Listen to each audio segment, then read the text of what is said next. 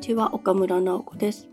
仕事のこと趣味のこと気になることをゆるゆると語るゆる音です。いやー最近はちょっと書く仕事よりもスライド作りのお仕事に勤しんでます。これは頼まれ仕事ではなくって自分のためのスライド作り。私は2011年から聞き方に関する聞き方セミナーっていうのをやってるんですけれども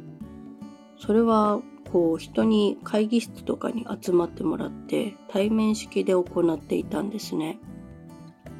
でも去年こうコロナ禍が始まってしまってそうなるとなかなか皆さんが集まってそれも1対1で会話の練習をするとか聞き方の練習をするとかそういう機会が持てなくなってしまいました。なのでまあどうしようかなと思って様子は見ていたんですけれどもどうもこの先もそう人が集まって何かをするっていうのを企画するのはなかなか難しいんじゃないかなと思ってもうこれは自分の方で教材を変えていくしかないなと思い始めました。でいろんなプラットフォームというかオンデマンド教材を置ける場所っていうのはあるんですけれども自分の中であここがいいかなと思ったのがユーデミーというところです。もう講師の登録をしてちゃんと動画を上げて教材も置けばまあいろんな契約とか申し込みみたいなものはそこのシステムを使えば気軽にできるので受ける方にもそこが一番便利なんじゃないかなと思って狙ってます。で今まで何回ももう20回25回とか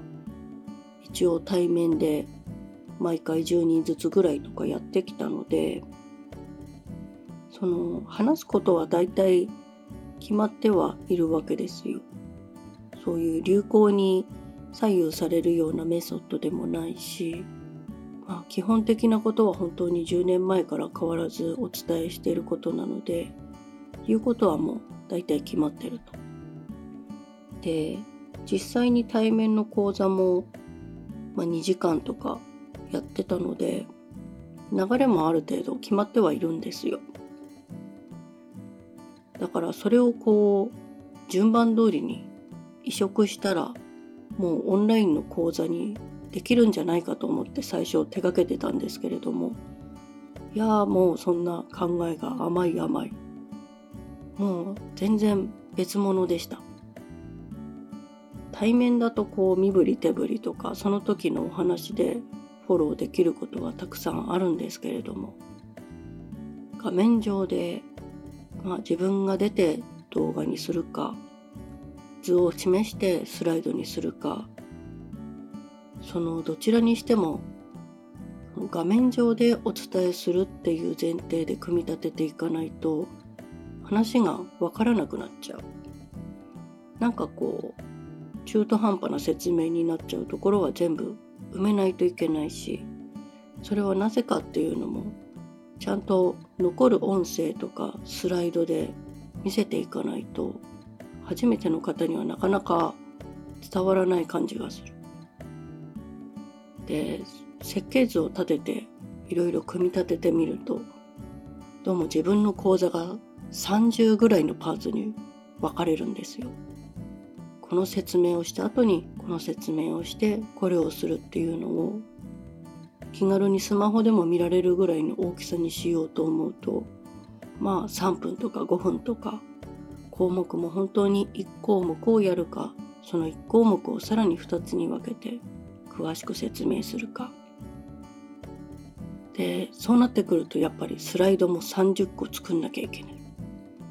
でスライドを作った後はこうやって音声でフォローして授業をお話しするっていうプロセスもあるわけです。まあそうすると道のりが長いんですよ。本格的に始めたのは設計図書き始めたのは多分年明けなんですけどそこからもうちまちまちまちま空いてる時にスライドを作りいやこの順番の説明じゃわからないかもしれないからちょっとこれ入れ替えようかとかそんなお引っ越しもしたり。でやっと8割方8割以上かなやっとスライドができてきて何回か見直しもしながらやってこの順番でいけるんではないかという見通しも立ってきてなんとなくゴールが見えてきました。これからそのスライドに音を入れて説明をしてっていう動画を作ろうと思ってるんですけれどもまあできれば4月中にはユーデミーでちゃんと講座を公開できるようにしたい。なんかこの仕事をしないとその先が落ち着かないというかもう今年前半はこれにかけてちゃんとやった方がいいんだろうなと思って作業を進めています。まあ、メソッドについては電子書籍で岡村直子で検索していただければいろいろ出てくるのであこんなお話するんだなっていうのは見ていただけると思うんですけれども